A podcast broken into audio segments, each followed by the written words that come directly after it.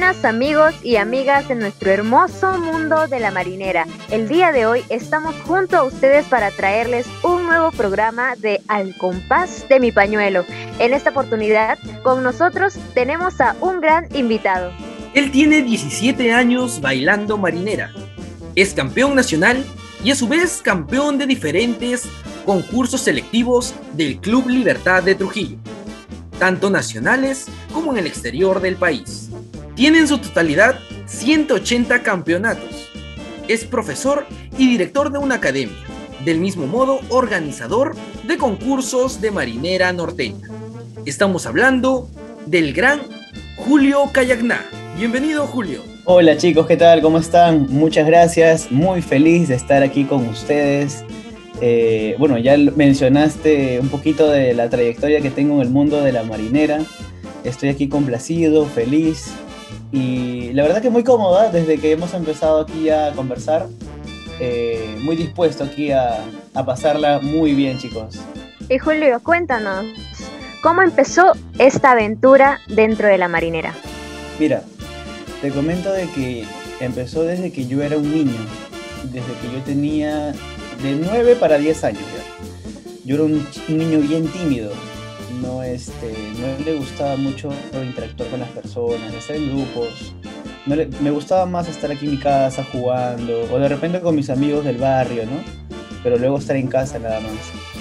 Y mis padres no les gustaba eso, me, querían de que yo esté en un ambiente como que un poquito más, eh, más social, pues, ¿no? Donde interactúe con otros niños, donde también pierda el miedo escénico, porque también tenía un pánico escénico en el colegio. Sea, cuando ya estaba en el escenario y ya empezaba a hablar, ya me soltaba. Pero antes de eso, tenía pánico escénico. Y ya pues me metieron al baile. Pero te cuento de que no fue marinera, fue caporales me metieron oh. caporales y yo este ya acepté nomás bueno pues, son mis padres ya y ellos ellos mandan bueno pues, el que me la que me inscribió fue mi, mi mamá mi madre me puso a caporales y quien se enteró después un norteño lambayecano de que a su hijo le habían puesto en caporales se rayó y dijo, ¿cómo lo vas a poner a mi hijo a bailar caporales si él tiene que bailar marinera norteña? Y yo no se escuchaba, la verdad que yo estaba en otra porque yo no quería hacer nada. Y ya pues mi mamá le dijo a mi papá, ya mira, si quieres, este, anda, cambia tú la boleta de, caporales por marinera, porque todavía no, no empieza. Están en la primera semana. Ah, ya, bacán. Mi papá la cambió y ya, empecé con marinera. Estaba todo bien, ¿eh? todo bien, conocí amigos, ahí como que ya comencé a soltarme un poquito más pero llegó el día en que la profesora dijo que iba a haber un concurso interno con las personas, bueno, con los niños que habían ingresado en ese verano. Y yo, la verdad que estaba tranquilo, estaba feliz porque había hecho nuevos amigos, ¿de acuerdo? Y llegó el día. Llegó el día del concurso y llegó el día de mi pánico escénico. Estaba ahí con toda mi familia que había ido al concurso como era mi primer concurso, había ido hasta, mi perro, creo que había ido ese día. Me acompañaron un montón de personas ese día, de, mi familia, pues, ¿no? Y llegó mi categoría, mi categoría era infantil. Y en el momento que llamaron mi categoría, yo le digo a mi mamá, espérame un momento, por favor, voy al baño y vengo. Y mi mamá dijo que ya, pues no. Me fui me desaparecí y me metí al baño. O sea, sí me fui al baño, no me fui a otro lado. Me metí al baño, pero me metí a un. O sea, a un, este, un baño con puerta, pues, ¿no? Me encerré y de ahí no quise salir para nada. Comenzó la categoría y yo era la, yo era la primera tanda. Bueno, en sí era una tanda nada más, porque eran tres parejas y comenzaron a llamar, ¿no? Pareja tal, pista 1, pareja tal, pista 2. ¿Y dónde está la otra pareja? comenzaron a hablar por el micrófono, pues no. Y yo estaba llorando en el baño, encerrado. No, no. Y este. Fueron a buscarme, ¿dónde están? Me dijeron que estaba en el baño. Y entraron, tocaron la puerta y me escucharon llorando. Julio, te toca bailar. No, no quiero bailar. Yo, no, yo nunca quiero bailar. Comencé a llorar, pues no. Mi profesora entró Julio, tienes que salir de acá, te toca bailar, no, no, no, ya está bien, no vas a bailar. abre la puerta, vamos a casa, me dijo mi mamá. Abrí la puerta confiado y me jalaron y me metieron a la pista. Mi pareja estaba esperándome ahí. Me metí a la pista y ya, pues, ¿qué iba a hacer? Ya todos estaban mirándome, o sea, ya rochezazo, ¿no? Ya comencé a bailar. Ah, bailé, llorando, ah, moqueando, bailando ahí. Toda mi familia haciéndome barro. Y terminé de bailar, calificaron y gané, pues, gané mi primer concurso. Así todo lloró, todo llorando ahí. Pero eso te cuento de que fue como que una patadita para que yo diga, ah, mira, qué, qué, emocionante se siente participar y, ¿no? y de repente lograr campeonar o llegar a una final, ¿no? Desde niño, ¿no? Y ya desde ahí como que ya me comenzó a, entrar un poco más la, la las ganas de querer, de querer aprender mucho más. Y así, así empezó, así empezó mi, mi aventura, mi aventura en la marinera, desde muy niño. ¿Qué cosas se entera uno, no, mi querido Sebastián? Así es, Chechi, la verdad que es muy, muy agradable poder conocer ya este inicio, un poco de, cómo es que Julio fue adentrándose en este gran mundo, pues no, sobre todo compartiendo tal vez una danza en un inicio que no tenía nada que ver con, con el norte del Perú, ¿no? Estamos hablando hacia el otro extremo, ¿no? Estamos hablando de la ciudad de Puno. Pero aquí queremos ya conversar un poco y centrándonos en ese problema que nos comentabas de la timidez. Eh, ¿Cómo fuiste superándolo? ¿Cómo es que fuiste tratándolo para que ya en concursos que venían después no, no tuvieras ya este, este problema? Ah, ya, mira, eso me acompañó por lo menos hasta los 13 años. ¿Ya? De, tres años me, acompañó el tema de, del, del miedo.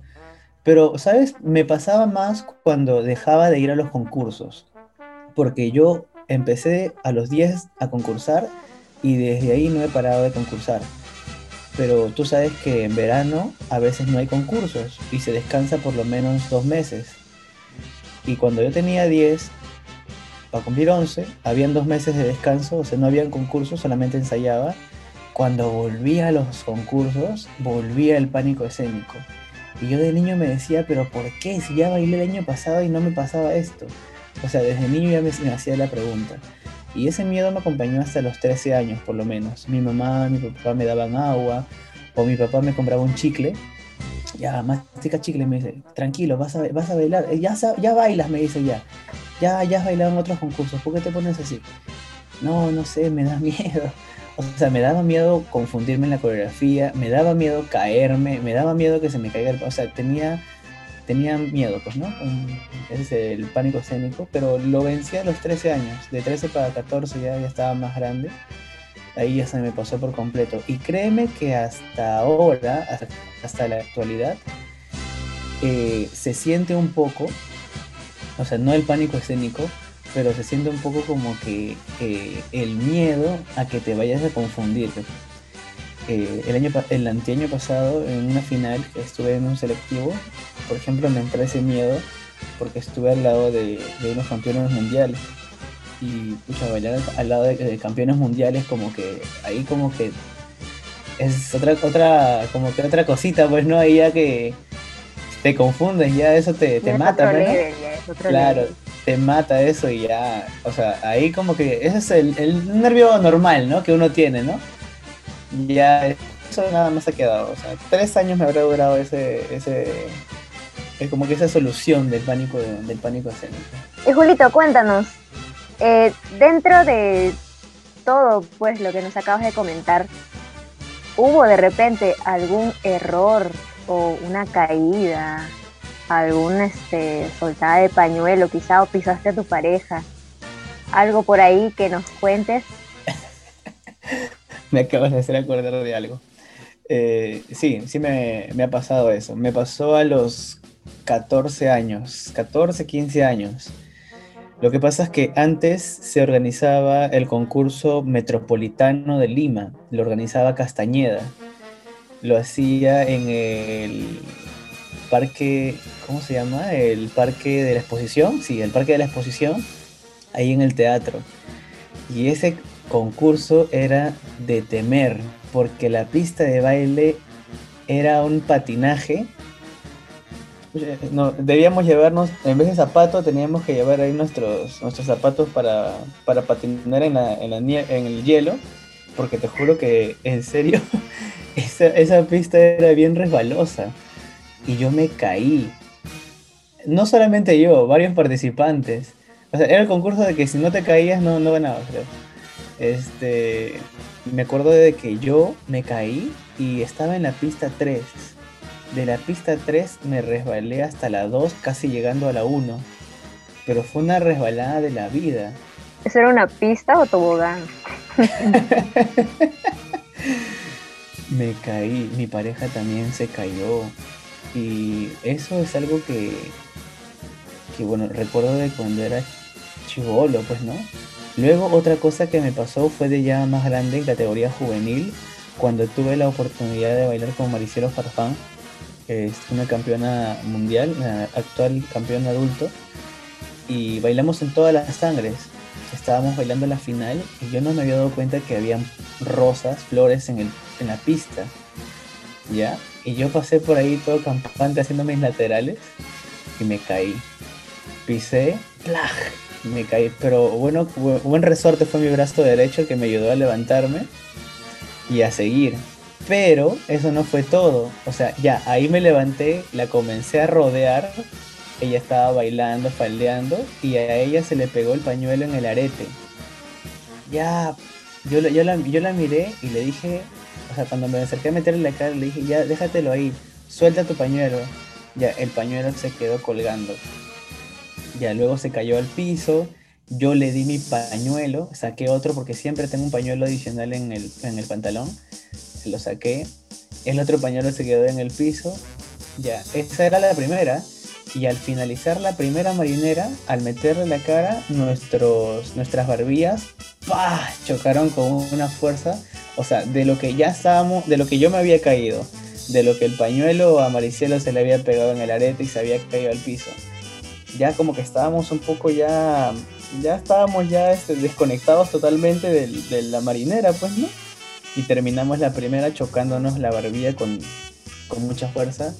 Ay, te juro que el cerebro me, se me movió por completo, me reinicié, cambié de Windows ahí y, y ya pues este... Y mira, gracioso porque ganamos, ganamos ese año, era la primera vez que ganaba todas las sangres después de muchos años y un bonito recuerdo, un bonito y doloroso recuerdo como diría un personaje de Monsters, sustos que dan gustos. Al final terminaste campeonando, pues. Sí, la verdad que son experiencias, ¿no? Que, uff, yo tengo varias, ¿no? Que a veces uno pasa. Yo sé que muchas personas de la marinera también tienen experiencias, no solo en concursos, de repente también en ensayos. Eh, y esas cositas, pues, ¿no? Así es, y hablando de experiencias, nos dices esas experiencias, esas anécdotas, lo vamos a reservar para que nos puedas comentar, pues, ¿no? Para el final del programa en el tercer bloque. Vamos avanzando poco a poco, como dicen, ¿no? A paso lento pero firme. Y bueno, estamos llegando ya a la parte final de este primer bloque y no podemos pasar al segundo sin tener este primer juego. ¿Ok? Este juego se llama Lluvias de Marinera, el cual consiste en que vas a tener un minuto para que nos digas la mayor cantidad de cosas que no pueden faltar o que son indispensables en un concurso de marinera. Entonces, habiendo ya explicado las reglas del juego, empecemos. El juego comienza en 3, 2, 1. Vamos, Julito, yo confío en ti. A ver, para concursos, ¿no? A ver, pañuelo, arete, peineta, cinta, falda, faja, camisa, bibirí, enagüe, blusa, pantalón, zapato, sombrero, poncho, medias, collar. Uy, el reloj maquillaje, maquillaje, peine, ya dije peineta, ¿no? Pardos, gel, peine, Espejo. Eh, espera, espera, espera, dame tiempo. Imperdible. Tres. Ah, madre. La- el tiempo, pues, el tiempo de que no hay concurso, Eh, Se acabó el tiempo. Hemos llegado pues no a este esta segunda parte. Y sí, ¿no? Así como lo dices, ¿no? De repente ya ese de ese, ese tiempo que, que no hay concursos nos, nos está haciendo olvidar, ¿no? De las cosas. De repente, la gran pregunta es, ¿aún sabré bailar marinera? Aquellos que aquellos que, que no están ¿Aún pregunta. sabré activos, hacer ¿no? laterales? ¿Cómo se inscribía? Y bueno, eh, iniciamos este segundo bloque ya del programa y vivimos esta, este, este programa con alegría, con júbilo, porque es lo que demuestra también la marinera, ¿no? Es lo que nos demuestra el bailar, eh, el compartir en la familia con las diferentes academias y sobre todo poder vivir los concursos con la barra, ¿no? Ese júbilo que nos demuestra cuando apoyamos a los concursantes en las diferentes pistas de baile. Y bien, continuamos hablando ya en este segundo bloque sobre tu crecimiento como bailarín, ¿no? Nos comentabas en, la primera parte cómo es que iniciaste, nos comentaste tu primer concurso que, que campeonaste, que dicho sea de paso fue el primero, ¿no? Nos has comentado también algunas cuantas eh, anécdotas que tal vez hayan sucedido eh, en los primeros también selectivos, ¿no? Que, que nos comentabas.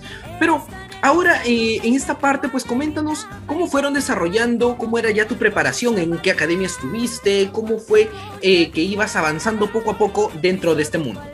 Ya, a ver chicos, pónganse cómodos, por favor, no se vayan a dormir.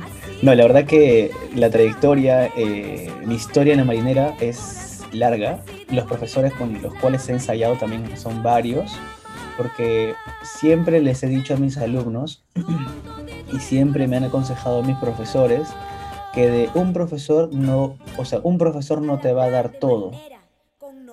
De repente un profe te va a dar zapateo, de repente el otro profe te va a saber dar marcaciones, de repente el otro profe te va a saber dar recursos, o de repente el otro profe buenas figuras en pareja, o de repente el otro profe simplemente te va a dar también lo que en la marinera se ve bastante, que es el coqueteo, la alegría. Y yo he ido recorriendo ahí varios profesores. Bueno, en cuanto a los profesores, te comento. Yo empecé con la profesora Caterina de Estrella. Esa fue mi primera academia. Ella fue la que me vio llorar en el baño, la que me sacó. Ella fue mi primera profesora, la que me enseñó los pininos de la marinera. Mi segundo profesor, mi segundo profesor fue Carlos Cázaro. Carlos Cázaro que, uff, lo conozco años, es chiclayano y se hace querer por todos, por todo aquel que vaya a ensayar con él. Sus grupales de Carlos se llenan porque él le pone una entrega a sus grupales y aparte que también sacas un físico tremendo porque los ejercicios que hace Carlos son pero destructivos y he aprendido bastante de él, de sus consejos, de su técnica. Luego estuve con el profesor Cristian, Cristian del Señor de los Milagros, con él también. Él fue el que me el que me enseñó a desenvolverme un poco más, a soltarme un poco más con, con respecto a mis parejas, porque yo, este, o sea, yo habré estado concursando ya, pero como que era medio monguito, mis parejas me loqueaban mucho, pues, eran bien nerd, bien nerd de niño. Tenía una pareja que se llamaba Fátima, ala, me hacía la vida imposible. Yo no, yo no sabía defenderme, pues, antes, ya me, se burlaba, pues, ¿no? Me hacía bullying él me enseñó como que a soltarme, me decía, oh, chato, tienes que ser más vivo, pues, me dice, ah, suéltate. y él me, me, presentó también, ¿no? A varios, a varios este, profesores que organizaban concursos. Cuando cada vez que iba me decía, mira, él, este, te estoy trayendo este concurso, eh, te presento al profesor que lo está organizando, ah, mucho gusto. Y ahí también comencé a conocer un montón de profesores que, bueno, no, no llegué a tomar clases con ellos, pero los conocí, pues, ¿no? Para futuros concursos, ¿no? Poder saber quién es profesor o quién es padre de familia, para saber diferenciar, pues, ¿no? Este. Y así, también estuve con Lenin Valencia, de Virgen de la Puerta. Estuve varios años con Lenin, un gran profesor, en serio, me ha aconsejado muchísimo, también me enseñó a madurar mi baile. Uf, Lenin es un capo en los coordinados, te hace unos coordinados pero bestiales. Y con mis parejas hasta categoría de adulto he ido ahí con Lenin, que nos ha armado unos, unas figuras bien, bien chéveres. Otro profesor así también que me ha formado muy bien es Danny Niken. Danny Niken también es un profesor que tiene un historial muy, pero muy bueno en la marinera.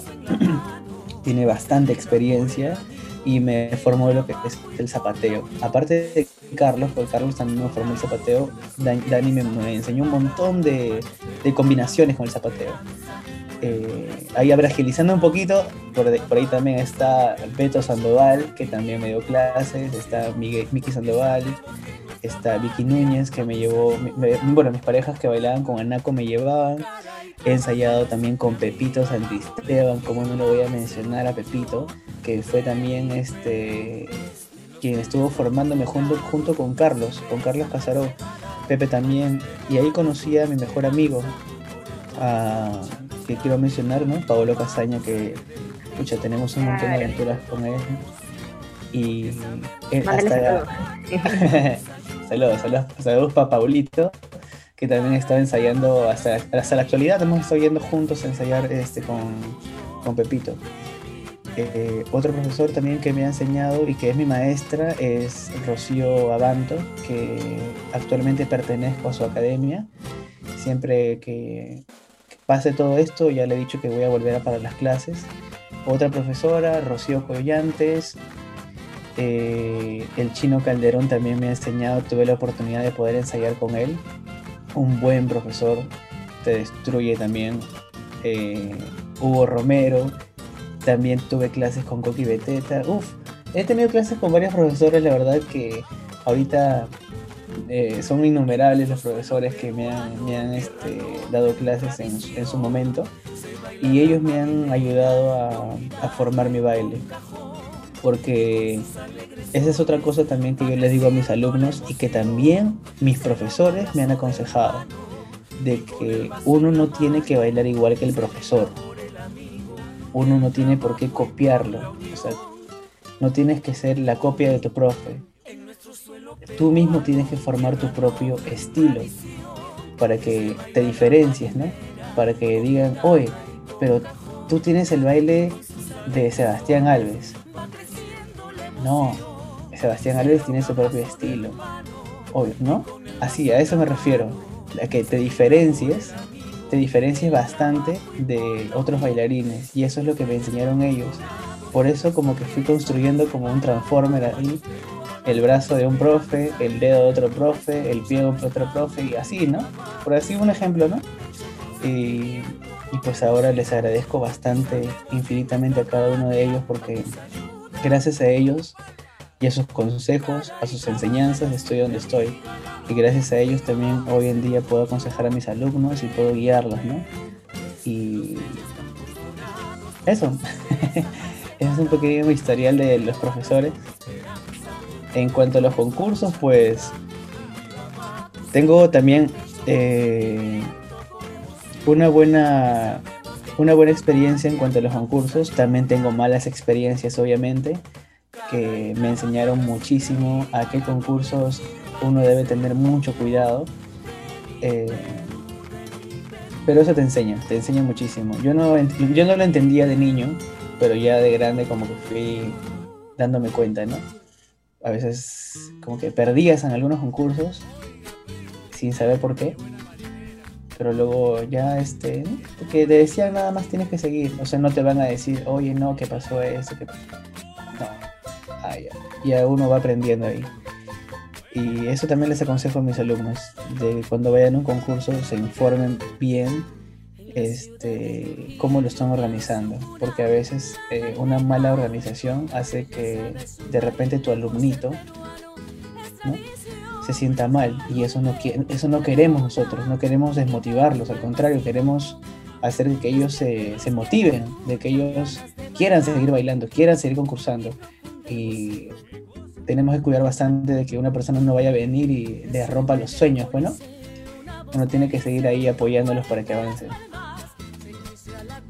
Increíble la larga lista que nos ha dado Julito de prácticamente todos los profesores que les ha enseñado.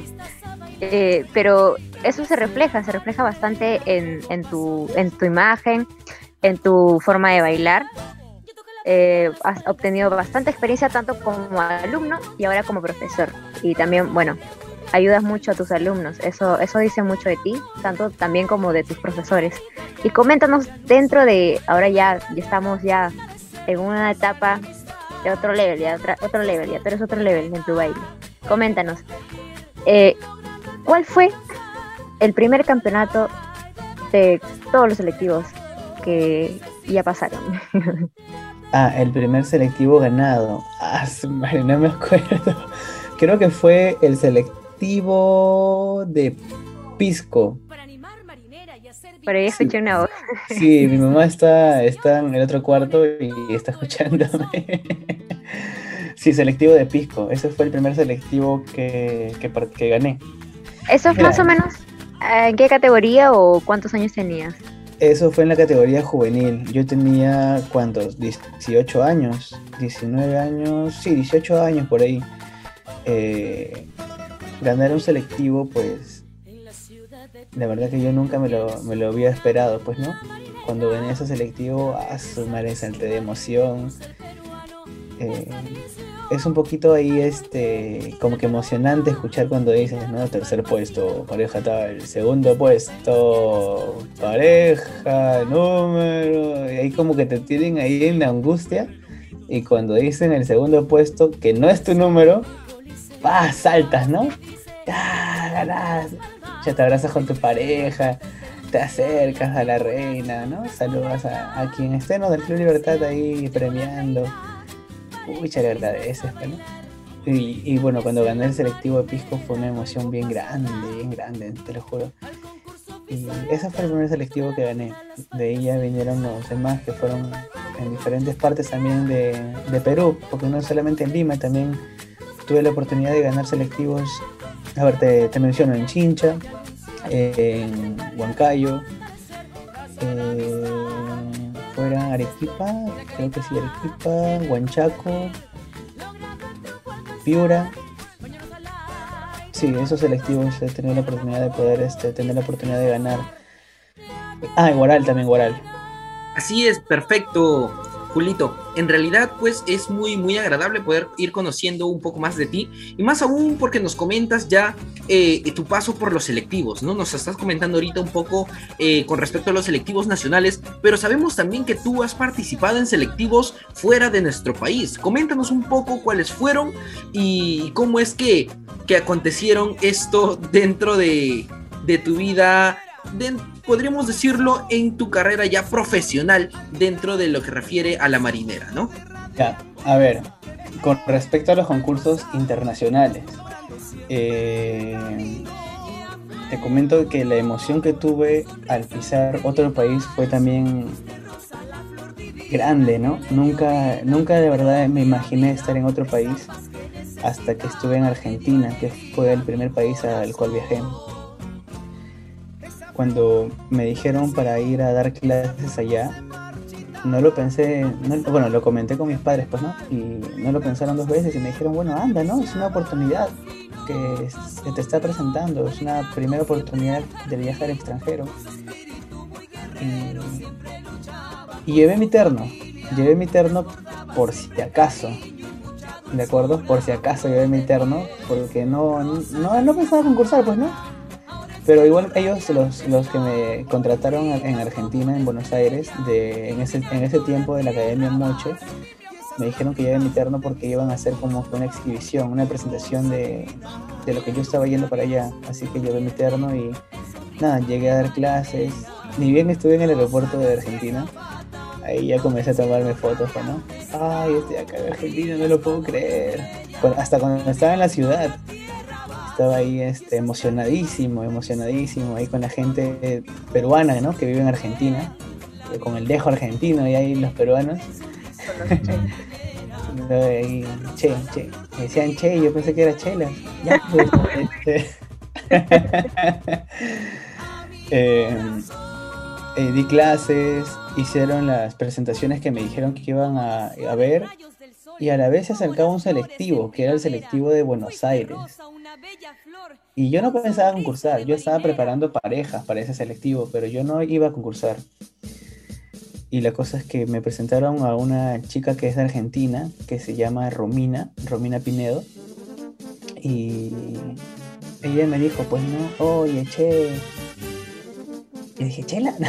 no, mentira. Este, para participar en el selectivo, pues no, en el selectivo de, Buenos Aires. Y yo la verdad, este, dije, la pensé ya, porque dije, no. Ya, pues, y la acepté. Y ya este, comenzamos a ensayar, armamos unas cuantas figuritas y en el concurso también armamos unos coordinados para, para ver qué salía, pues no. Había ido gente de Perú a bailar allá, ¿eh? Habían ido dos profesores de Perú a participar y ahí me encontré con ellos, pues, ¿no? Qué, gusto encontrarnos ahí este, con gente que siempre ves acá en el Perú, en el extranjero, y, ah, hola, ¿qué tal? Y ya, pues, este, ah, ¿vas a participar? Sí, me animé a última hora, le conté, pues, ¿no? Ah, ya, ya, pues, ya éxitos, ya, acá. Y gané el selectivo de Buenos Aires. Yo, este, estaba muy entusiasmado porque el escudo era bien bonito, pues, era, no era color azul y rojo como como suele ser el, escudito de acá de Perú, pues, ¿no? Era otro color. Y ya, pues, ganamos el selectivo de Buenos Aires. Eh, me dijo para participar en el Mundial, Romina, pero yo ya tenía un compromiso ya con, una, con mi pareja de siempre, con la que participaba. Y le tuve que decir que no, pues no, que no, no podía porque ya estaba comprometido. Pero igual que nos quedamos con la emoción grande, pues, ¿no? De haber ganado el selectivo de Buenos Aires, ya volví a Perú y este, a los dos meses me salió un viaje a Chile. Me, escribieron de Chile para también este, ir a bailar con una reina. Pero no era de selectivo, era una reina de un concurso que estaban haciendo en Santiago. También viajé.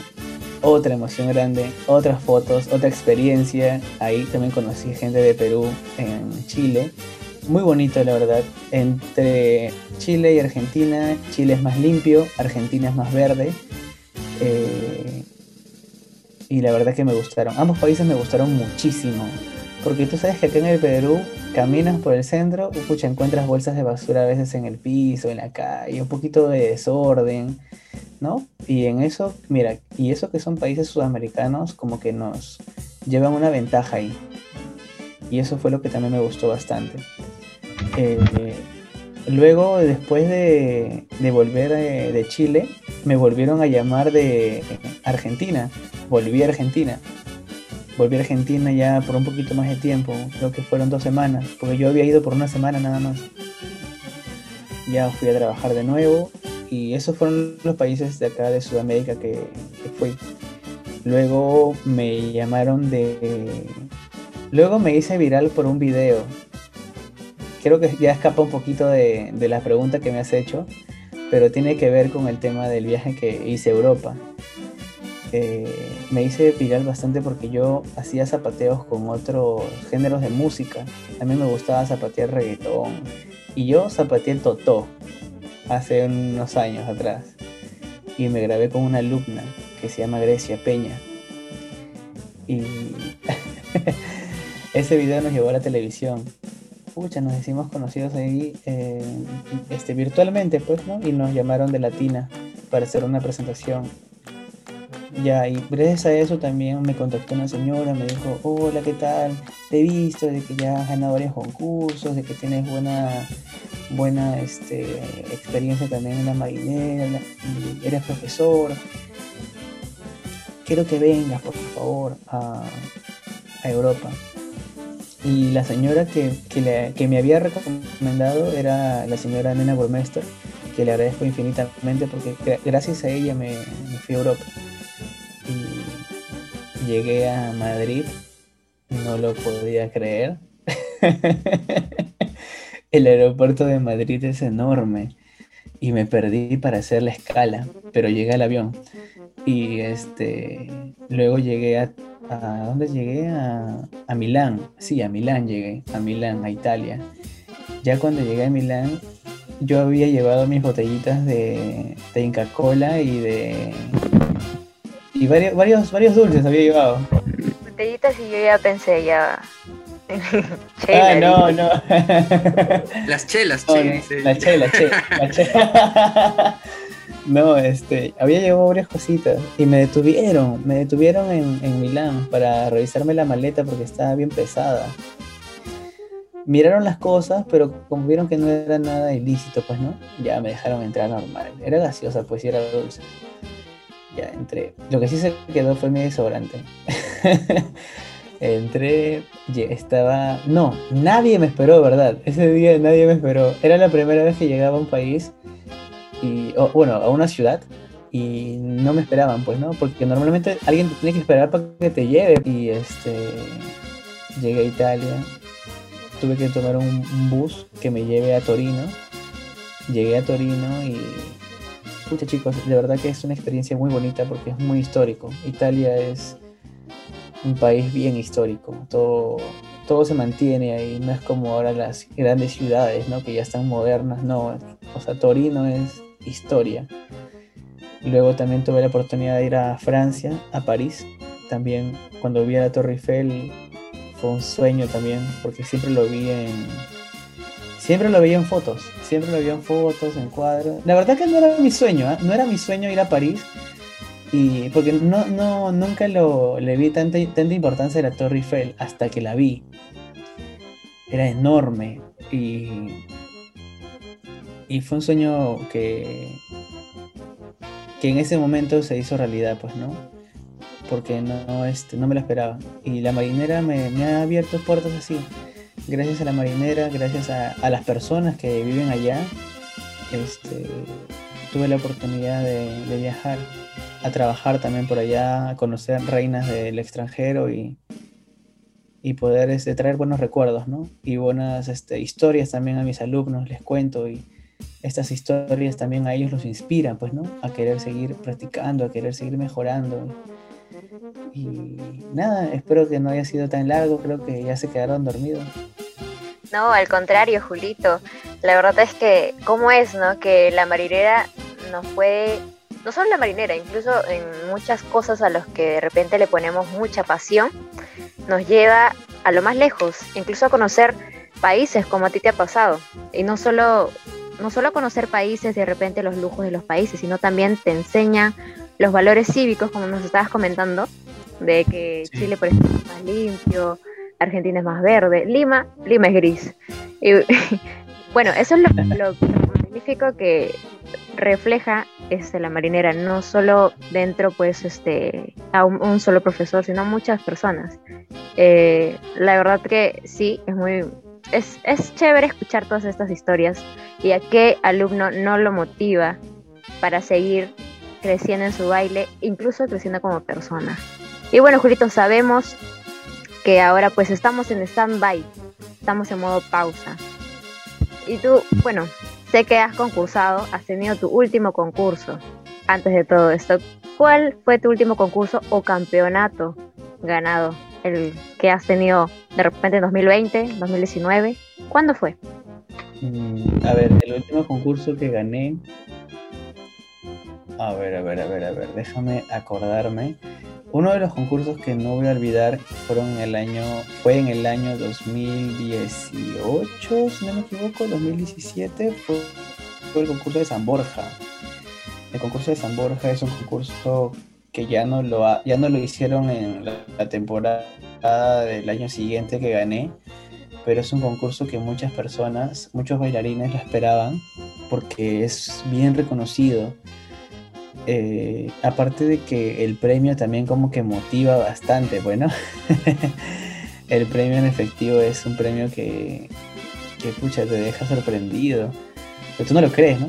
Y eh, yo cuando estaba en el concurso de San Borja, cuando bailé con Sharon Pinedo, eh, pucha, veía, veía un montón de adultos de años, bueno, adultos que ya van a pasar a senior, pucha, ya este, con buena trayectoria también, amigos míos, y habían campeones mundiales también.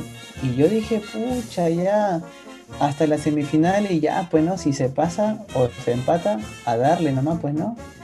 Pero yo dije una semifinal tranquilo ya, pues no, ya se ha hecho, se ha hecho bastante, porque era eliminatoria, segunda eliminatoria y semifinal por la cantidad de participantes.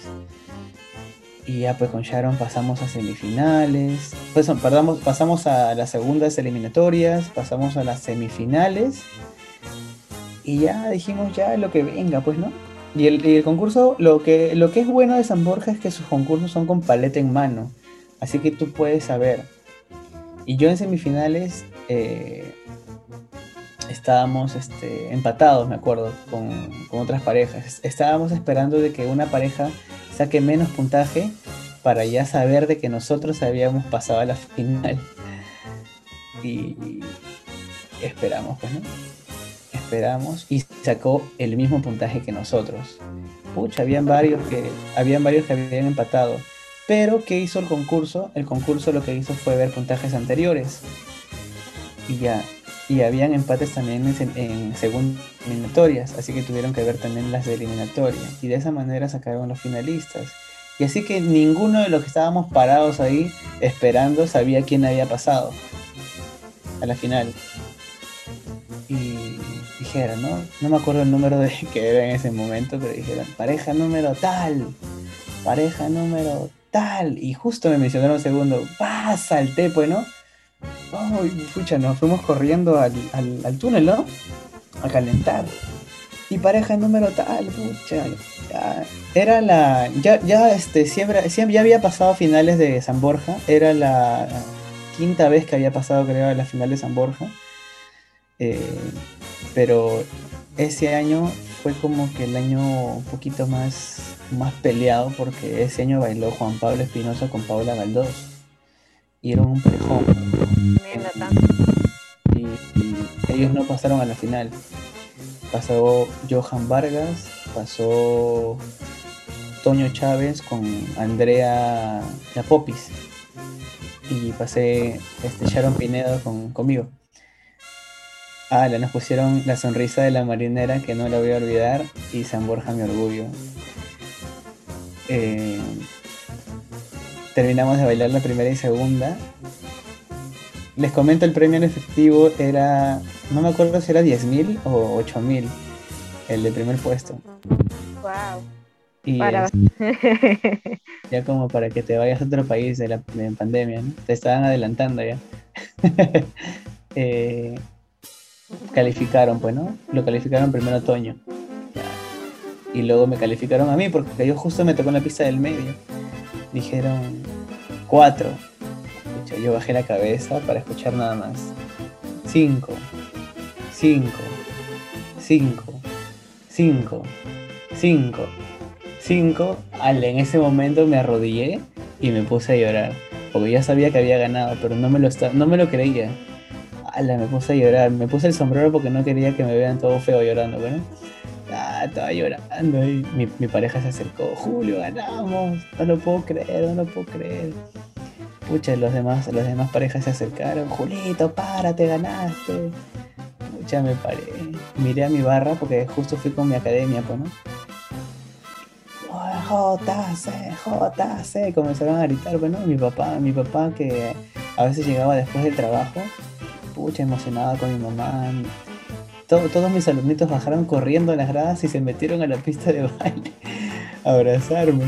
Y ese, es un bonito recuerdo que tengo del concurso San Borja porque es un concurso que siempre, te juro que siempre he anhelado ganarlo. Y se dio, pues, ¿no? Se dio la oportunidad. Quise entregar, pero ya no, ya no hicieron otro concurso San Borja, mi orgullo, al siguiente año. Y, mucha y bueno, eh, con respecto al último concurso que me comentaste, creo que el último concurso que gané fue el concurso de, selectivo de primavera. Lo gané con Yanira. Ese concurso también fue inolvidable porque tuve la, oportunidad de, también de poderle ganar a un campeón mundial que es Mauricio Wong, que bailó con Paula Galdós, que tampoco me lo creía ese día. Porque yo dije ya, este, segundo puesto, ¿no? En la final, o tercero, porque María, Angélica Matos también estaba en la final con Alexis. Y Ya pues dijeron, tercer puesto, María Angélica. Segundo puesto. Yo ya estaba ya con un pie adelante ya para recibir la medallita del segundo puesto ya. Pucha, mencionaron a Pablo Congón. ¡Hala! En ese momento la barra de Chivo Abanto y, la, y mi barra de la academia, ¡ah! La saltaron, pues, ¿no? Ese fue el último concurso que recuerdo haber ganado. Porque de ahí no, no me acuerdo de verdad. Amén. Perfecto, Julito. Eh, es muy, muy especial el que podamos recordar estos momentos tan importantes de tu vida, ¿no? Pero, asimismo, como mencionabas hace un instante, ¿no? Recordando el concurso de San Borja Mi Orgullo, pues mencionabas a tu academia, mencionabas a tus padres, ¿cómo es que nace esta ya idea, por así decirlo, de poder formar tu academia aquí, pues, ¿no? En la ciudad capital. Mm, ya, lo del tema de la academia no pensaba formarlo, porque les comento que muy aparte del tema de la marinera, yo tengo también mi profesión. Yo soy contador titulado actualmente y estoy estudiando mi segunda carrera que es publicidad y marketing digital. Eh, trabajé en contabilidad varios años, desde los 18 años hasta los 22, 23, si no me acuerdo. Eh, renuncié a la última empresa donde estaba trabajando porque estaba muy cansado ya. Eh, había, había estado trabajando, había estado estudiando y estaba dando clases de marinera. Todo, todo en un, en un día bien recargado, pues, ¿no? Y el trabajo de oficina es de mañana hasta tarde, y luego la universidad y, y bueno, renuncié. Renuncié, ya estaba como que un poquito más tranquilo acá en casa, eh, organizándome mejor, ¿no? Con el tema también de la universidad, porque a veces este, por el trabajo no podía hacer algunas tareas. La cosa es que le pasé la voz a un alumno que siempre le he dado clases, que es Lucio, Lucio Javier. Eh, un gran, gran muchacho que ahorita ya está estudiando para que entre la policía. Eh, le pasé la voz, ¿no? Ya, ya estoy, ya he dejado de trabajar. Si es que tienes tiempo libre, normal puedes venir a ensayar si gustas. Yo daba clase en la salita de mi abuelita del primer piso. Ya movía los muebles, ¿no? Y como era una persona, ya daba clases ahí en la salita. Ya. Y luego se pasaron la voz. Ah, está dando clases en Julio, ya está libre por las tardes. Ah, por la mañana también. Ah, ya se la voz. Y así llegaban, pues, ¿no?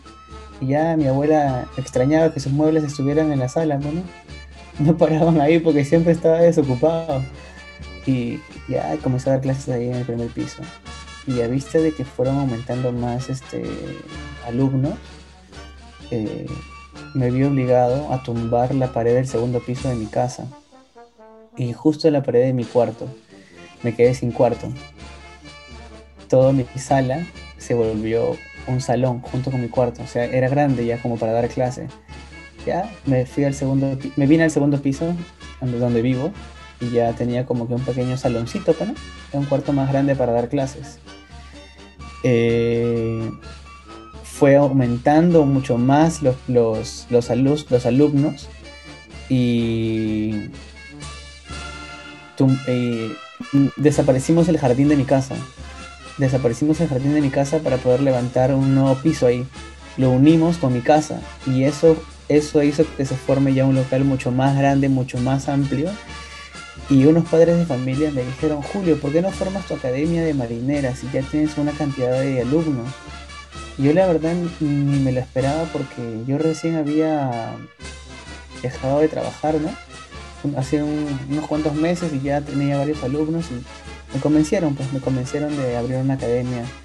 O sea, de, que yo mismo tener, de yo mismo tener mi academia, porque yo era un profesor particular hasta ese entonces. Y me dijeron, ya tienes buen alumnado, los padres te apoyamos, abre tu academia, salgamos a concursos, con nuestro polo, con nuestra barra, nuestra banderola. Y es así como se abrió la, la Academia de Marinera Norteña Julio Cayacná no sé con cuántos alumnos habré estado en ese momento, pero me convencieron y bueno, mira, ya tenemos cinco años como academia. Este año hemos cumplido cinco años, pese a que no hemos salido a concursos, pero ahí la, la familia JC tenemos un grupo de WhatsApp donde siempre nos comunicamos para saber, ¿no? Sobre todo en estos momentos de pandemia, para ver cómo vamos de salud, es lo primero hoy en día. Y ahí seguimos, esperanzados en que ya pronto pase todo esto para poder volver a los, a los concursos, a los ensayos y poder seguir creciendo como academia. Wow. De verdad, este, qué, qué bacán, qué bacán. y coméntanos, este, aparte de tener un grupo, bueno, de WhatsApp, ¿de qué otra manera se están manteniendo unidos ustedes como academia? A ver, ¿de qué manera? Pues, eh, como, como les comenté, de, de manera de WhatsApp y también con ensayos grupales virtuales. Estoy ya con el tema de la, de la modernidad, ¿no? De hoy en día. Este, he aprendido bastante porque tampoco, yo no sabía de la existencia del, del, Zoom, yo utilizaba Skype y yo recién conocí el Zoom una vez que inició la pandemia, me dijeron usa el Zoom, usa el Zoom, ¡Hala! ¿cómo será eso? Debe ser difícil, dije, no, es, igualito, pero es mejor. Ya, pues, y ya con la familia de la, de la academia comenzamos a realizar ensayos virtuales. Primero lo hacía por Facebook, con transmisiones, pero transmisiones privadas, bueno, pues, uno puede crear ahí grupos privados de Facebook y ya luego comencé a hacerlos por, por Zoom y de esa manera nos hemos estado manteniendo en contacto y de esa manera la academia ha estado creciendo también porque ahora tenemos integrantes de la academia no solamente de Lima, porque todos eran de Lima. Y bueno, teníamos un alumno que, que, es de Italia, que se nos unió cuando vino acá al Perú, y los demás eran de, de Lima. Y ahora tenemos alumnos, gracias a la pandemia, no, no, no quiero decir gracias a la pandemia, ¿no? En época de pandemia se nos han unido por el tema de las clases virtuales. Tenemos alumnos en, en Cajamarca, de la Academia JC, tenemos alumnos en Tacna de la Academia JC, eh, alumnos en Cajabamba, sí, Cajabamba, en Ayacucho, en Piura, eh, sí, sobre todo en esos lugares, ah, en Cañete, y lugares que no, o sea, nunca pensábamos tener alumnos, ahora ya se han unido a la academia y esperan nada más que ya todo se normalice para que puedan venir a Lima, ¿no? Para que se unan a, la gran barra de la Academia JC. Perfecto, Julio. Eh, estamos llegando ya a la última parte de este segundo bloque, un bloque donde hemos conversado un poco eh, con respecto a la gran parte de la trayectoria que has tenido, pero se nos está escapando un punto muy importante. ¿Cómo es que viviste tu primer mundial en Trujillo? Mi primer mundial en Trujillo. Ya, Ahora, ese es otro tema también. Uf, ahí vienen conectados, ¿no? Los temitas. Yo siempre he visto los bailes de Coqui Beteta cuando bailaba en el club en el Gran Chimú. Eh, lo he seguido bastante desde muy niño porque yo conocí la marinera norteña por, por él, ¿no? Porque yo vi un video del Brisas del Titicaca donde baila, hace todas las todas sus piruetas, ¿no? De volar el pañuelo, de hacer las rodillas. Y también esas cositas me gustaban, me llamaban mucho la atención. Eh, hasta que vi que bailó en un coliseo muy grande. O sea, no bailaba en un colegio como antes hacían los concursos en los colegios, ¿no? Era un coliseo, o sea, enorme. Y la primera vez que fui al mundial fue a los 11 años. Fue con mi pareja, con la que también bailó actualmente hasta adulto, con Jennifer Vergara. Eh, eh, nos preparamos bastante para ese concurso mi nivel de baile aumentó también, no tanto, pero comencé a aprender nuevas cosas para poder ir a un mundial, ¿no? Solamente tenía un año y medio de, haber aprendido la marinera y ya estaba yendo a un mundial. Este, estar en el, en el Gran Chimú es, es la verdad este, emocionante porque ves todas las barras, el tamaño del coliseo es, es enorme, pues, ¿no? Y estar en la pista de baile, yo, un niño de 11 años, era, era realmente una emoción, una... Y mira, y, justo les hablaba yo de mi tema del pánico, ¿eh? Yo en ese entonces tenía 11, ¿ah?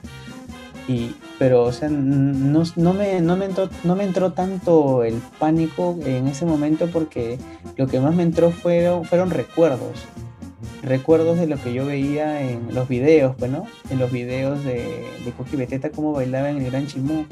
Y no podía creer de que yo estaba también pisando el Gran Chimú con otros participantes en ese momento.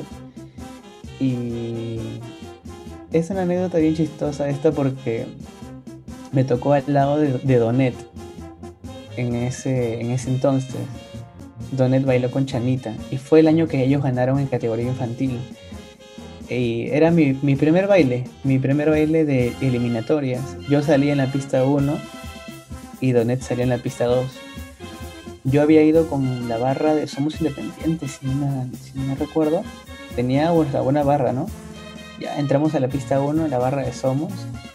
Y en la pista 2 entró Donet. ¡Bah! Su madre, tenía una barraza enorme. Yo dije, ¿quién será el niño que está a mi costado? Yo no lo conocía. Y ya, pues este. Fue, esa fue mi, primera vez en, en el Gran Chimú. Una experiencia que todavía lo tengo grabada. Ahí tengo unos discos que tengo de, de marinera antiguos, de cuando yo bailaba. Desde muy niño. Ahí lo tengo guardado, mi primer baile en Trujillo. Y para que una, un bonito recuerdo. Un bonito recuerdo que te enseña, ¿no? De dónde has, desde dónde has empezado. Desde o sea, uno no nace sabiendo, uno no nace ya bailando como actualmente, gracias a Dios y a mis profesores estoy bailando, sino que has empezado desde cero. Eso también les, aconsejo a mis alumnos, ¿no? Que siempre miren dónde empezaron, que nunca pisen huevo, como se dice, ¿no? Que siempre mantengan la humildad.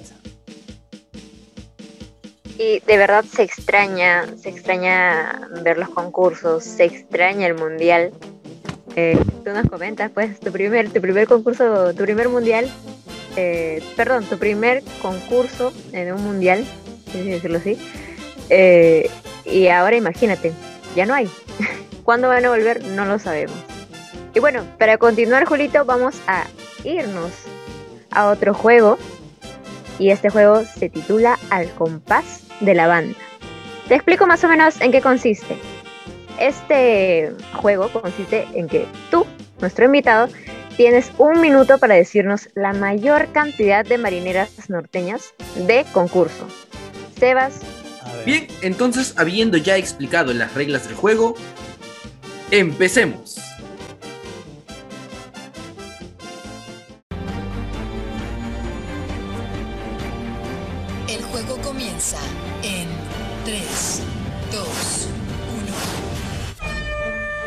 A ver.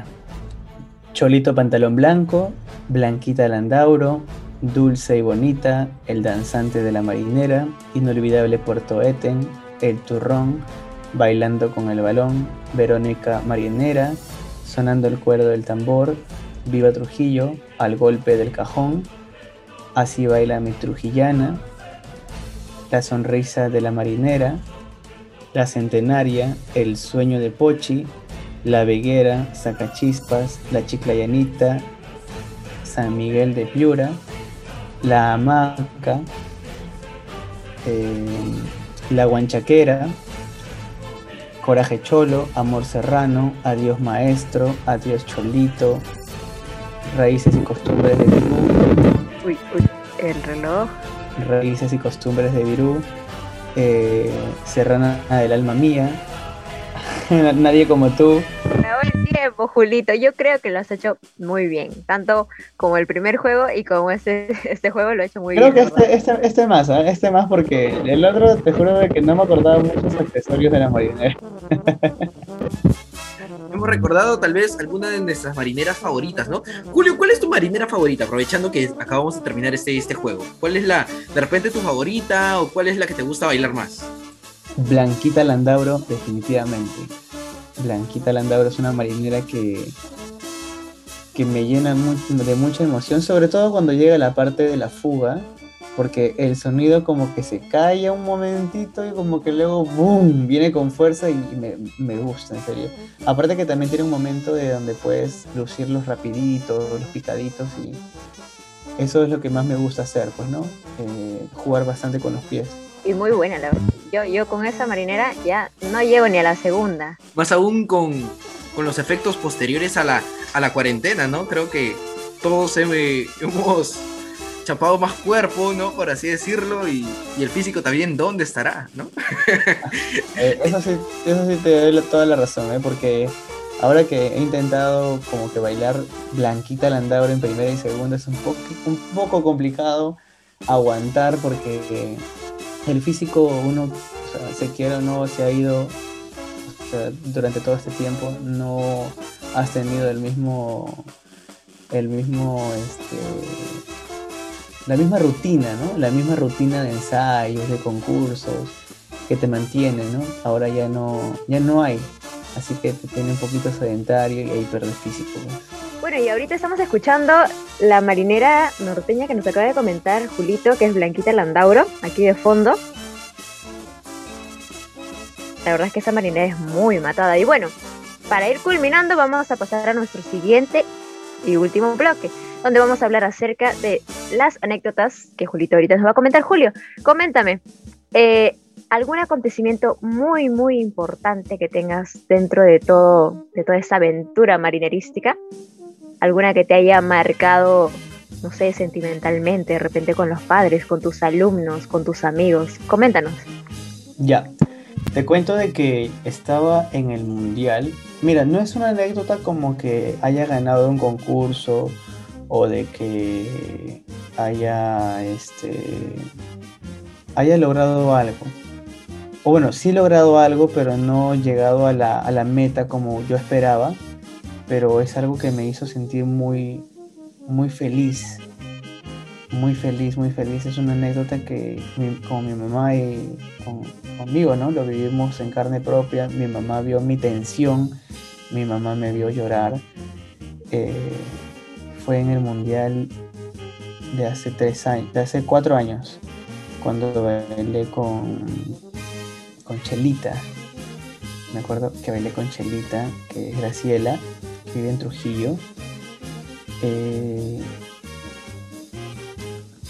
me juro de que para ese Trujillo nos preparamos bastante, bastante, bastante, bastante para participar, pues, ¿no? Queríamos llegar a un buen puesto eh, en el Mundial. Pasamos al domingo de finales. El domingo de finales se divide, bueno, en ese año se dividía en primera final, segunda final y la final final. ¿De acuerdo? Nosotros bailamos la primera final. No, hay tercera final también. Primera, segunda, tercera y la final final. Bailamos la primera final, pasamos a la segunda final y para pasar a la tercera final, o sea, como que uno ya va viendo ahí quiénes pasan a la final final del mundial. Normalmente los que mencionan ahí primeritos con el mayor puntaje. Estábamos esperando resultados y yo estaba con mi mamá. Estaba con toda la academia porque ya había llevado a algunos chicos para, para participar y mencionaron mi número primerito. Mencionaron mi número primerito en la, para la tercera final te juro que yo salté de la emoción porque era la primera vez que pasaba a una tercera final primero, o sea, con el mayor puntaje. Y dije, no lo puedo creer, dije, y con mi pareja, o sea, sí se puede, o sea, sí podemos pasar a la final. Y te juro que en ese momento me entró una emoción, una lluvia de emociones interiores y bailamos, ¿no? Bailamos la tercera final, te juro que me saqué el ancho. Me acuerdo que me tocó una marinera que también me gusta, que es marinera de corazón. Eh, la, bailé con toda la emoción porque dije, sí se puede, dije, este año es, este año es el año en que por fin de repente puedo pasar una final, final de un mundial, porque nos habían llamado primeritos y terminé de bailar, ya no quise entrar al coliseo ya, ya no quise, me quedé afuera porque estaba bien nervioso. Me sacaron mi toalla, me sacaron mi ropa, me cambié la parte de arriba nada más y estuve afuera. Julio, tranquilízate. Julio, tranquilo, mi mamá también estaba tensionada, mi pareja también. Pucha, yo estaba blanco en ese momento, se me había bajado la presión. Y pucha, dijeron, bueno, clasificados a la gran final, categoría adulto. Pucha, en ese momento. Te cuento esto como una anécdota que. que sí me hizo sudar.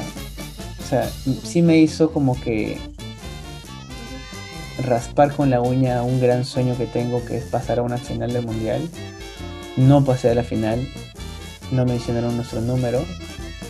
Eh, lloré en ese momento porque la lluvia de emociones que tuve interiormente fue indescriptible porque tenía esa ilusión de poder pasar a la final, pero no pasé. Y ya eso como que el globito se, se reventó, ¿no? Cuando ya dijeron clasificados, no había, no había pasado, pucha, ahora está mi mamá, lloré. Ya me dijo tranquilo, ya, este, ya, ya, ya, va, ya va a llegar el año. Pero yo le dije, pero yo no lloro porque no he pasado. Lloré porque tenía una lluvia de emociones internas que no podía soltar por la, por la tensión. Y nunca me había pasado eso. Era la primera vez que me había pasado eso. Tan, estaba tan nervioso, tan era, era, como te digo, una lluvia de emociones. No sabía lo que sentía en ese momento. Hasta que dijeron resultados. Y eso te, lo cuento como una anécdota que hasta ahora lo, recuerdo. Eh, que, que, marcó, ¿no? Marcó este, una bonita, un bonito momento de mi vida que me hizo, que me hizo decir, pucha, no te rindas, que en cualquier momento puede llegar en cualquier momento puede ser que, que vuelvas, a vuelvas a estar en la misma situación y sí te llamen. Y nada, eso es, mira, o sea, no, como te digo, es una anécdota que no es de un concurso ganado, ni es de, algún logro de la academia, o, pero es una anécdota que sí me jugó con mis sentimientos. Perfecto, Julio. Eh, en realidad, pues no este mensaje que, nos compartes, esta anécdota que compartes con nosotros y con todos nuestros oyentes, pues en realidad nos transmite esta esperanza, ¿no? Este sentir de que aún hay un camino por delante. Y esperemos Dios mediante también que pasando estas dificultades que nos da la, la pandemia, con esta nueva normalidad, muy pronto nos volvamos a reencontrar en esos grandes concursos que acostumbrábamos a acudir.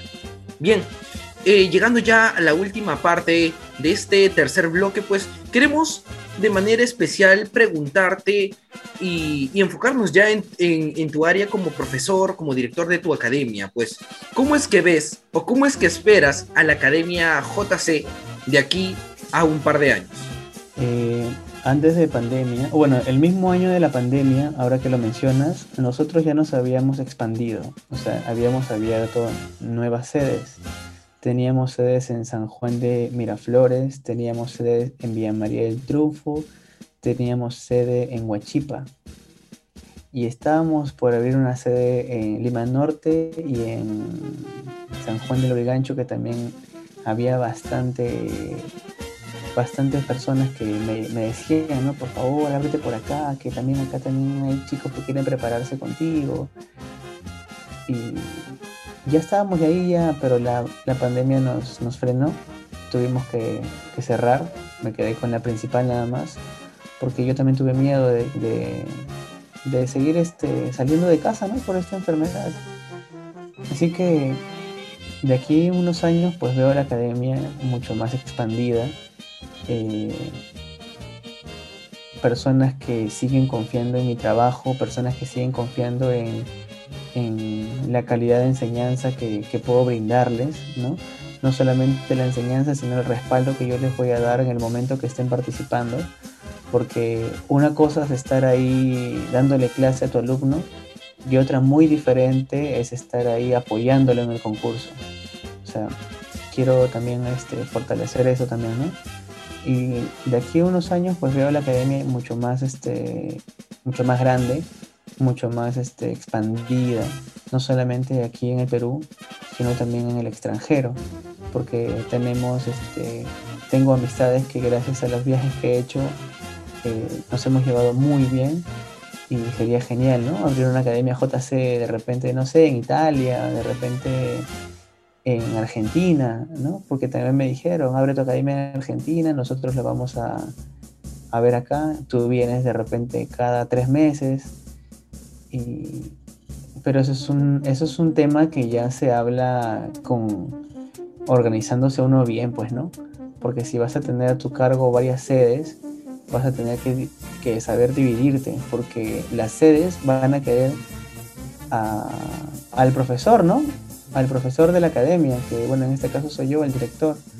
Y por eso es un tema de organización más que todo. por eso de aquí en unos años veo la academia mucho más grande, mucho más estable y también con, con mi carrera profesional, ¿no? que es publicidad y, y, marketing digital. Muy aparte de la contabilidad, quiero este, crecer también ahí con el tema profesional. Bueno, Julito, ha sido un honor tenerte en este programa. Muchas gracias por aceptar nuestra invitación. Y, y, bueno, este, coméntanos, ¿cómo podemos encontrarte tal vez en las redes para tal vez asistir a tus clases virtuales? Bueno, en redes sociales, eh, bueno, en Facebook me encuentran como Academia de Marinera Norteña Julio Cayacná. Eh, estoy también en Instagram, que he aprendido a usar también el Instagram por todo esto de la pandemia. Sé que me muevo también por ahí. Estoy como. A ver, en Instagram estoy como Julito Kayakna, sin tilde. Y también estoy ahí en el mundo del TikTok, también eh, haciendo unos cuantos videitos de marinera. Estoy ahí como Julio Kayak, Kayak sin la A. Kayak, en vez de Kayakna, solamente hasta la N nada más. Arroba Julio Kayak. Me pueden seguir ahí. Este, subo cierto contenido con respecto a la academia, con respecto a los bailes, con respecto a lo que la academia ofrece en épocas de pandemia, que son los ensayos virtuales, y ahorita un poquito ya con ensayos presenciales, pero de manera un poquito más protocolar, ¿no? Por el tema del virus. Eh, eso, o también de repente a los números, anoten por favor, al 964 632 385 no solamente doy clases de marinera, también estoy, este, he armado un paquete de videos de marinera, videos de ensayo, que ha, tenido un buen éxito también. Eh, son más de 120 videos de marinera para que lo puedan ensayar desde casa. De esa manera también la academia estado trabajando y... ¿sí? Claro, claro, Julito asimismo también compartiendo con tu gran familia de JC, ¿no? Tal vez por las redes también hemos llegado a, compartir algunos, ¿no? Jugando tal vez en, tiempo de pandemia, jugando Among Us, ¿no? Con la gran familia marinerística. Bien, Julito, una vez más, muchas gracias por este tiempo que te has podido brindar para compartir con nosotros y sobre todo con nuestros oyentes. No, muchas gracias a ustedes, chicos, en serio, por la invitación. Muy contento, muy feliz de estar con ustedes aquí contando muchas experiencias, eh, cosas vividas, ¿no? No solamente de mi persona, sino también con mi familia, que también me ha acompañado bastante en este trayecto del mundo de la marinera, eh, mis alumnos, eh, cosas más que todo también para que el oyente tenga esa, esas experiencias para que de repente lo vea en su camino con respecto a su formación con la marinera, pues, ¿no? Para que lo pueda, para que pueda tener ciertas enseñanzas, se podría decir, no solamente mías, sino también de muchos, de muchas, este, muchos personajes que tienen mucha experiencia en la marinera. De verdad, eh, los felicito bastante por esta ventana, por este programa. Un éxito, en serio, la he pasado muy bien. Ah, obviamente que las personas van a ver lo que ha salido bien, no va a ver las, los, momentos fails, ¿no? Van a quedar guardados, pero de verdad estoy muy feliz, estoy muy contento eh, porque han pensado en mi persona para poder hacerme esta, esta divertida y amena entrevista. En serio, muchas gracias Sebastián, muchas gracias Claudia. Les deseo todos los éxitos a ustedes. También pueden contar conmigo para, para lo que gusten. Tienen un amigo acá un profe y un amigo en quien, en quien pueden confiar y de verdad, este, muchas gracias. Muy bien, gracias Julio una vez más. Y gente, sí, a todo el mundo de la marinera no se pueden perder este 20 de junio en la gran marineratón organizada por nuestros queridos auspiciadores de Ley Nos Has Buscado. Así que pueden inscribirse, ya las inscripciones están abiertas, pueden ubicarlo desde las redes sociales para ser partícipes de este gran acontecimiento. Hay grandes premios desde ropa, postres, discos de la banda Anthony Friends, etc. Así de repente por ahí eh, Julito también se, se, nos suma y puede haber un premio, ¿no? De repente por parte de la academia, quién sabe. Así que estemos atentos a las novedades que se nos trae junto a este gran concurso virtual de la Marineratón de Ley Nos Has Buscado. Y bueno, de esta manera hemos llegado a la parte final de nuestro podcast, al compás de mi pañuelo. No se olviden de compartir este programa en todas sus redes sociales para que juntos crezcamos como una nueva familia marinerística. Y ya saben, agarren su pañuelo, levanten el volumen y, todos, juntos a bailar. Hasta pronto. Chao, chao.